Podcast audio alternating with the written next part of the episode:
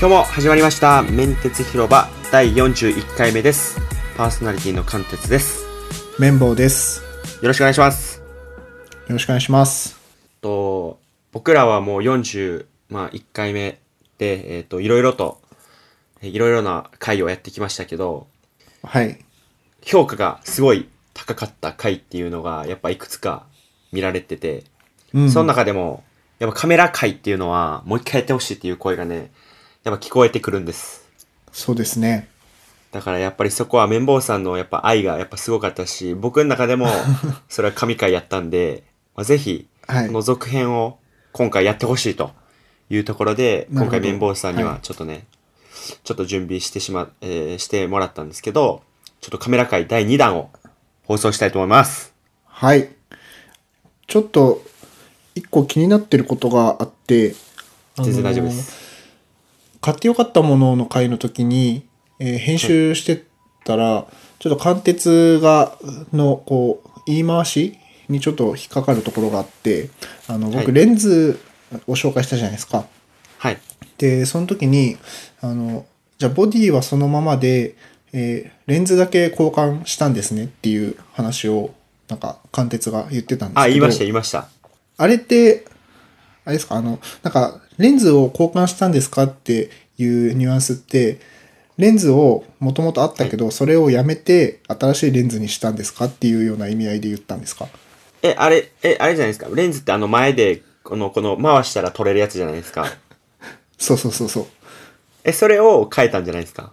ああ交換したっていうにまあ交換？買い替えたっていう認識ですよねそれって買い、買い替えたっていう認識ですね。はい。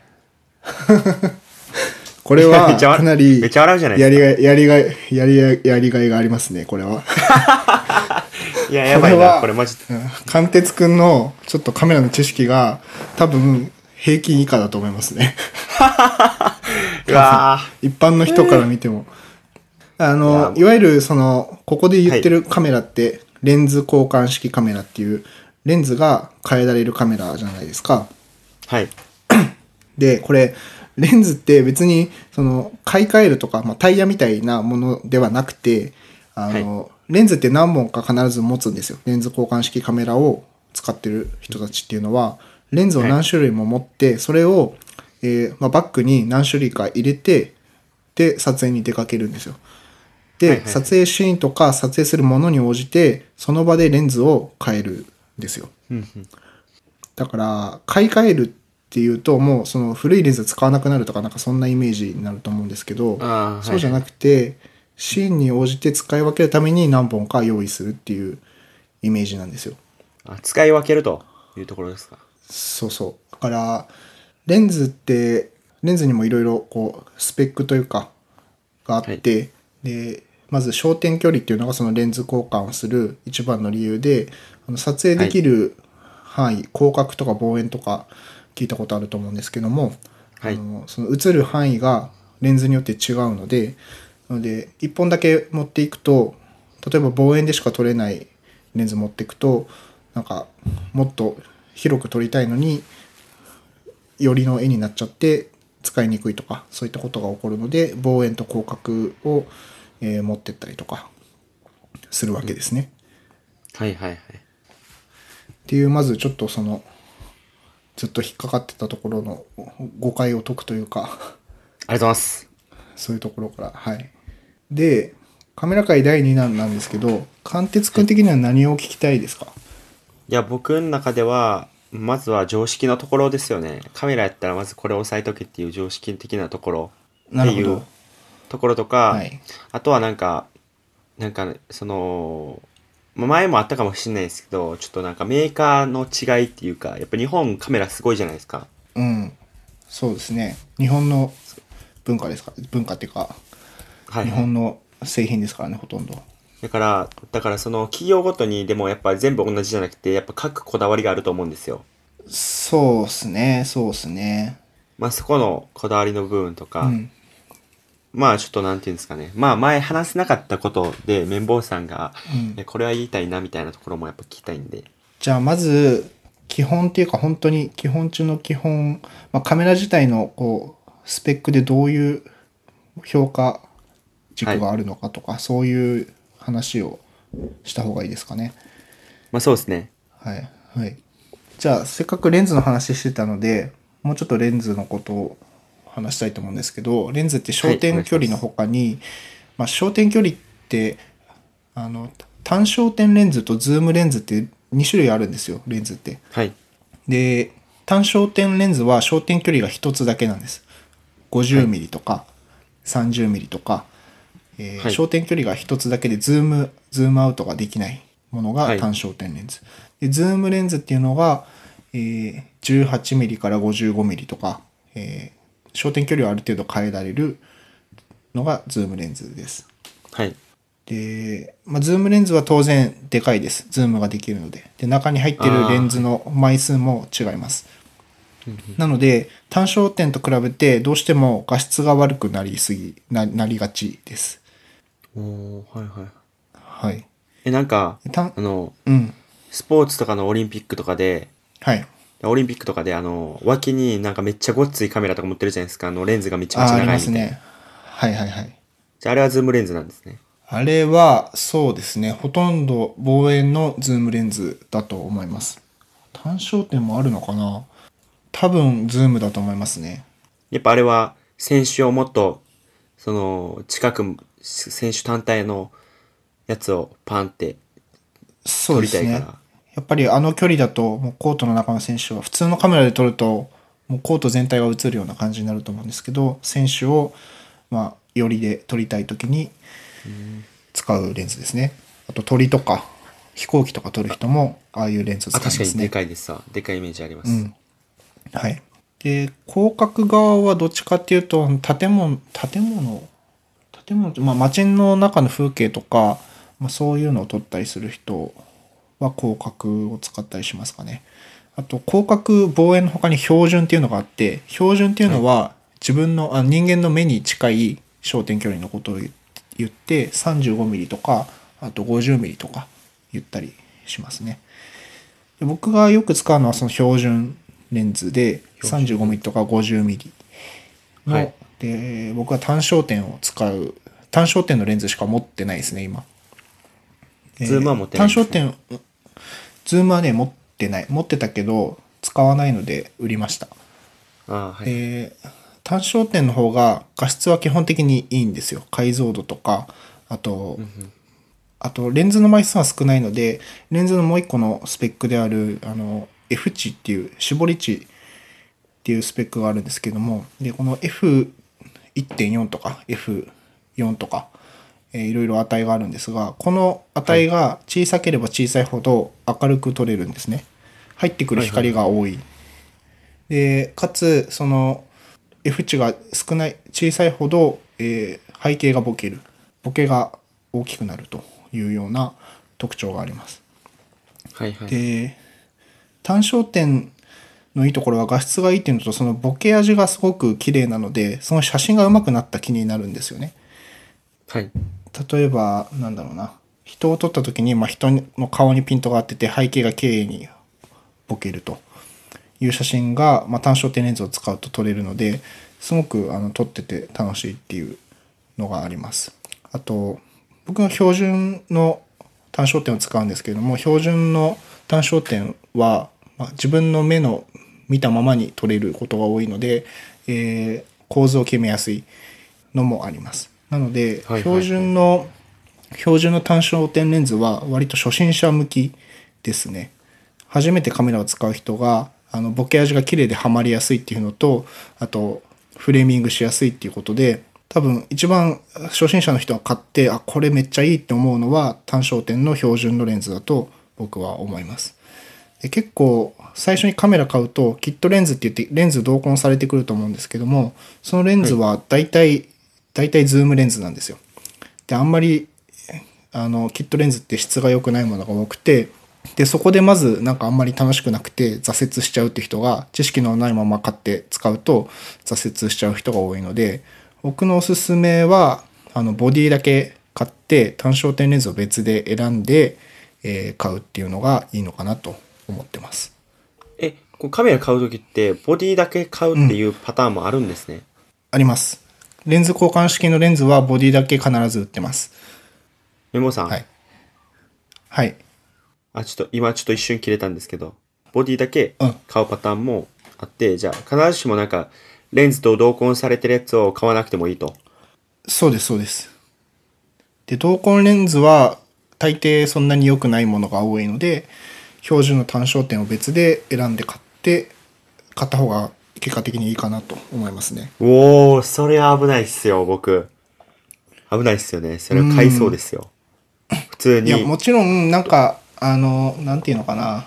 こう、急に運動会があって子供の写真を撮りたいっていう時に、単焦点だと結構厳しくて、動き物を撮ったりとか、あと遠いと、遠いところのものを撮るときに単焦点だと多分きついので、まあ、そういう需要で、あの、エントリー向けのカメラってキットレンズがズームレンズだったりとか、あとズームレンズ2本ついてたりするんですよ。標準ズームと望遠ズームがついてたりするんですけど、はいまあ、そういうことを考えて同梱してるんだと思うんですけど、まあ、そういう動き物とか遠いところのものを撮る必要がない場合、まあなんか例えばカフェとかで撮ったりとか人を撮るっていう場合は絶対単焦点の標準のやつ買った方が練習にもなるし面白いと思いますね。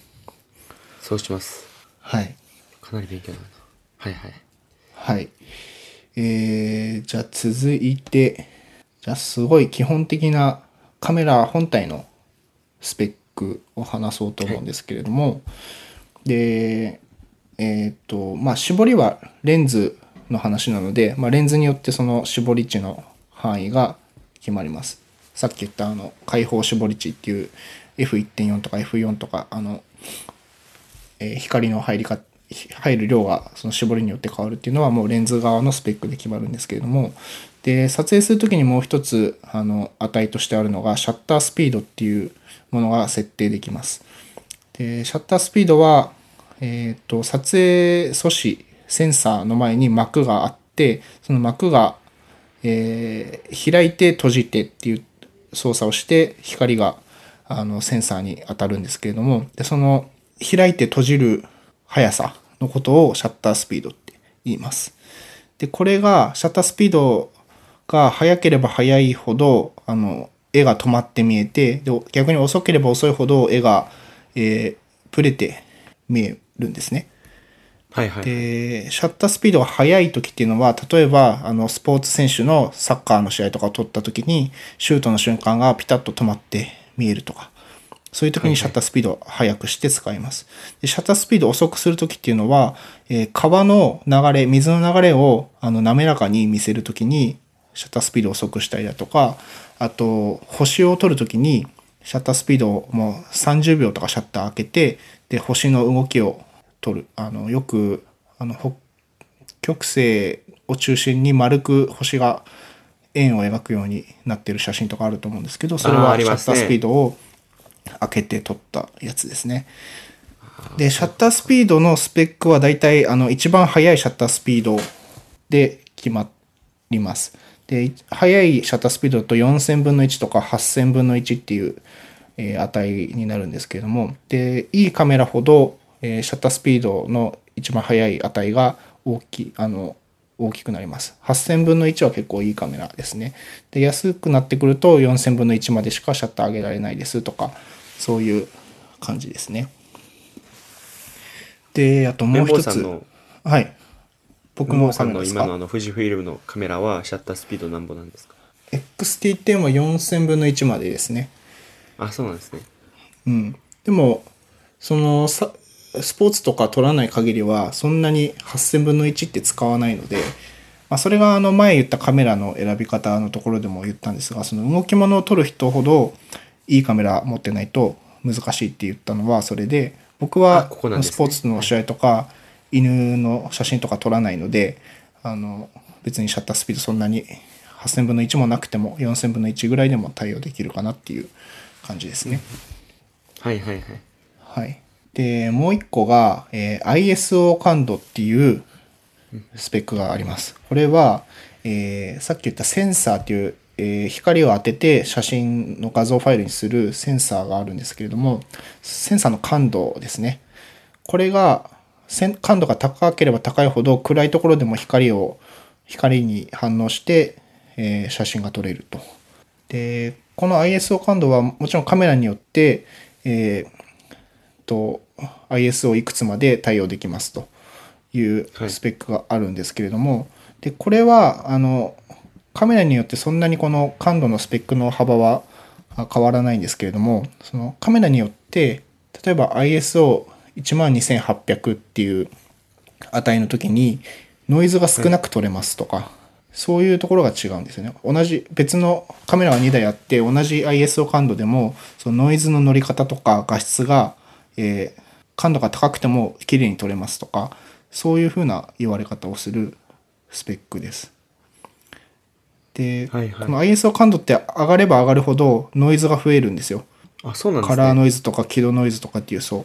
だからこれを上げすぎると暗い夜景とか撮っても黒い部分にノイズがすごい乗って汚い絵になるんですけれどもその高感度で綺麗に撮れるカメラっていうのは夜景がノイズが乗らずに綺麗に撮れたりだとか、えーソニーのカメラがそういう特徴が多いですね。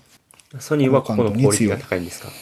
そうこの辺のクオリティが高いカメラは高感度に強いとかそういう言われ方をしますはいはい。あとは、えーオートフォーカスですね。これは、フォーカスを自動で合わせる機能。で、はいはいはい。多分、普通の人は、フォーカスってオートフォーカスが当たり前だと思うんですけども、えー昔のカメラってオートフォーカスがついてなくて、えーと、レンズについてるフォーカスリングを回して、えー自分の目で見ながらフォーカあのピントを合わせるっていう操作をしてたんですけども、まあ、当然今のカメラだとオートフォーカスがついてますので、それの速さとか正確さはい。が、まあ、スペックとして一つあります。で、これは明確にあの値が、なんかカタログにその数字でスペックが出るってことはあんまりなくて、まあ、フォーカスの速さ0.01秒でフォーカス合いますとか、なんかそういうことは書いてあるんですけども、これは実際に店頭で使ってみて、オートフォーカス早いかなっていうふうに試してみるのがいいいいのかなと思います。あとは、手ブレ補正。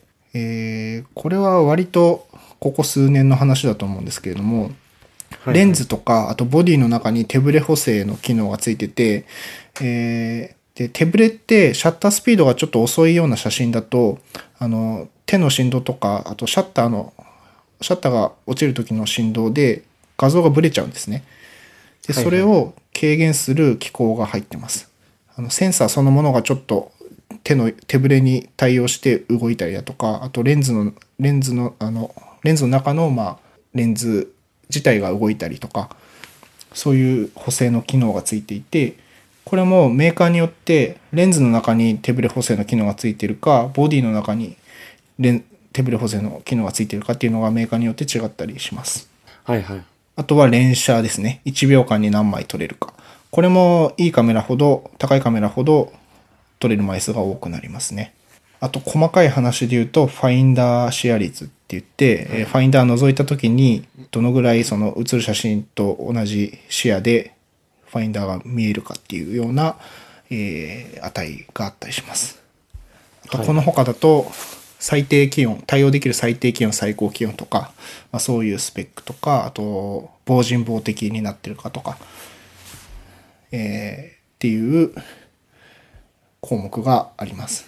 なので、カメラを選ぶときに見るところはかなり多い、多くて大変ですね。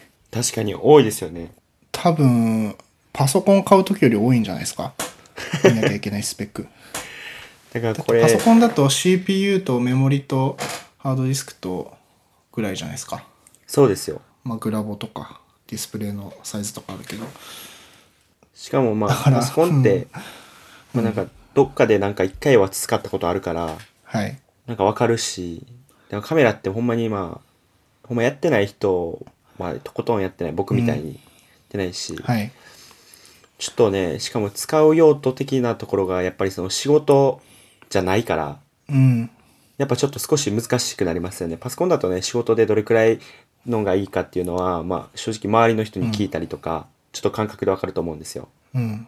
ここら辺はちょっと多いっすね、なんか。まあ、名前的にはなんか難しいよ聞いたことはね。はい。あるんですけどね、オートフォーカスとか、手ブレ補正とか、いろいろとこう、聞いたことあるワードはあるんですけど、まあ、実際にどれがいいかってなった時にこれ今だーって喋ったけど何のこっちゃか分かんないでしょわからないところまあまうん。ああるかもしれないです。はい。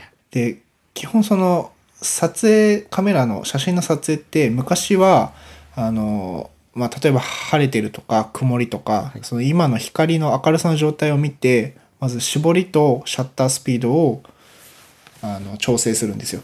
はい。でこの調整がうまくいかないとあの絞りも例えば絞って光が入ってくる量が少なくてでシャッタースピードも速すぎて光の入ってくる量が少ないとそうすると暗い画像になっちゃうんですね。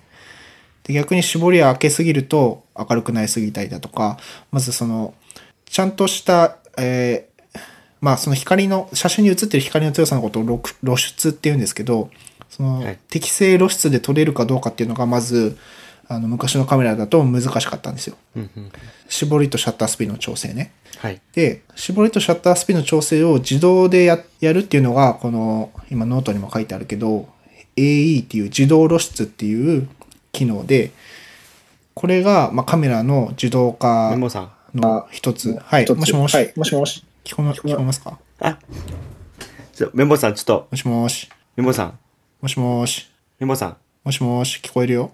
あ聞こえます。あちょっとあれです。あのうん。多分えっとこのイヤホンが今僕ワイヤレスなんですけど充電が一瞬ちょっとやば,、やばくなったっていう。あ、そう。どうする？いやでもいや大丈夫です。大丈夫です。大丈夫です。ちょっと どうぞどうしよう。また続きましょう。続きましょう。また行きます。おう。大大丈夫。はい。大丈夫です。えっと、どこ、どこまで聞こえてたかな？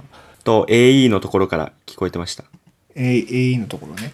で、その、はいまあ、AE が一つ、その自動化の、まあ、カメラにおける自動化の歴史の一つなんですよね。絞りとシャッタースピードを自動で合わせるっていう。はいで、その後にそのさっき言ったオートフォーカスとかがついてきたっていうところがあって、なので基本的に撮影の時にいじる値っていうのは絞りとかシャッタースピードが基本で ISO 感度を設定して、えー明るさを決めるっていう写真の明るさを調整するっていうことになります。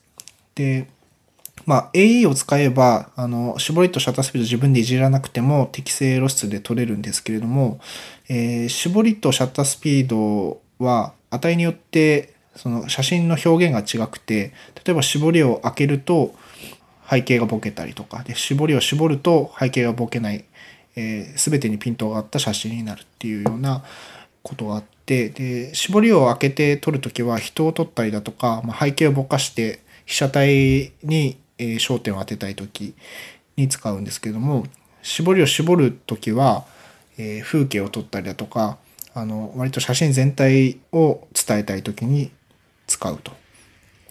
でシャッタースピードに関してもさっき言ったようにシャッタースピード速い時は動き物をしっかりと止めて表現したい時に使いますしシャッタースピード遅い時は、えーその物体の動きを表現したい時にちょっと物体のブレを見せた方がいいよねっていう時にシャッタースピードを遅くしたりするんですね。なので、はいはいまあ、iPhone とかと違って絞りとかシャッタースピードをカメラのカメラで自分で設定するっていうのはそういうもっと多彩な表現がえコントロールできるからっていうのがあります。うーんはいはいはいという感じですね。なんかす？ごい新しいねワードがいっぱい出てきてるんでそうだよね。これね、急に、急に言われてもだよね。いや、でもこれは、いや、何回も僕は、あれですよ。聞き直しますわ。うんここ。で、聞きこれ聞き直しても、多分僕はね、綿棒さんにどれがいいですかって言って、綿棒さんがそれって言ったら僕それ買っちゃうから。